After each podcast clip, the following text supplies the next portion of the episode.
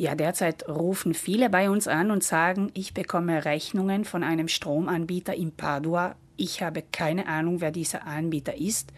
Einige sagen, es ist möglich, dass wir vor Monaten einmal telefoniert haben, aber ich habe bestimmt keinen Vertrag abgeschlossen. Andere sagen, ich kenne diesen Anbieter überhaupt nicht. Dennoch, die Rechnungen sind da und sie sind hoch, denn der Anbieter ist sehr teuer, teilweise Preise von über 1 Euro pro Kilowattstunde wohingegen der normale Strompreis derzeit bei ca. 40 Cent pro Kilowattstunde liegt. Gegen den betreffenden Anbieter Facile Energy hat die Aufsichtsbehörde jetzt eine Dringlichkeitsverfügung erlassen.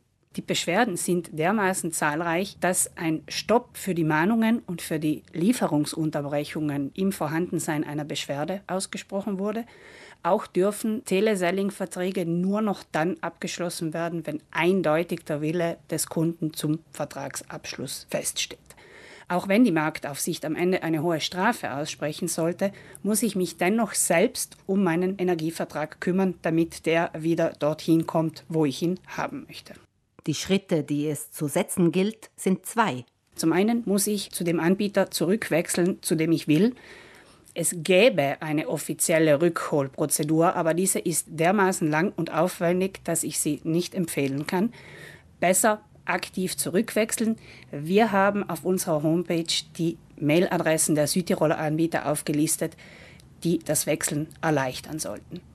Zum Zweiten ist es auch wichtig, eine schriftliche Beschwerde an den Anbieter und an die Verbraucherzentrale zu schicken, damit der Missstand belegt wird.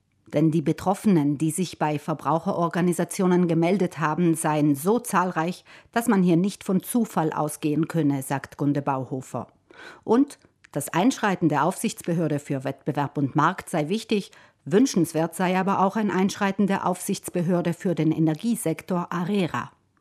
Die Verbraucherzentrale hat ihrerseits für Betroffene Beschwerdevorlagen erarbeitet.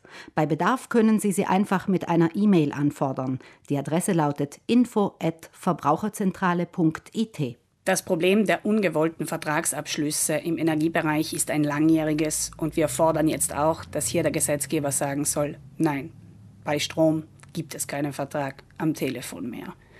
Wenn Sie unbeschadet von dieser Sache geblieben sind, dann dennoch der Tipp, vermeiden Sie am Telefon Ihre Identität mit einem Ja zu bestätigen, beenden Sie lieber Werbeanrufe resolut mit einem No grazie und wenn im Juli das Register der Einsprüche gegen Werbeanrufe ausgeweitet wird auf Mobilfunknummern, dann tragen Sie auch diese in das Register ein. Das Register der Einsprüche gegen Werbeanrufe finden Sie auf dem Internetportal registro delle opposizioni.it.